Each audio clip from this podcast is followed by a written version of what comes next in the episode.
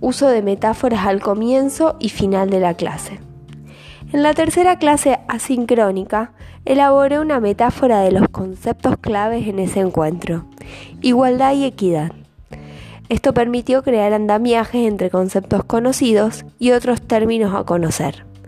La metáfora permite ampliar la comprensión de los nuevos conocimientos, facilita la comunicación y posibilita pensar lo abstracto y complejo. Al inicio de la narrativa se plantea una metáfora en términos de problemáticas, con preguntas a resolver a lo largo del trayecto, concluyendo con una reflexión final que englobe el tema y asocie estos conceptos con su respectiva representación. A su vez, esta metáfora será retomada en la siguiente clase sincrónica para adentrarnos al concepto de inclusión.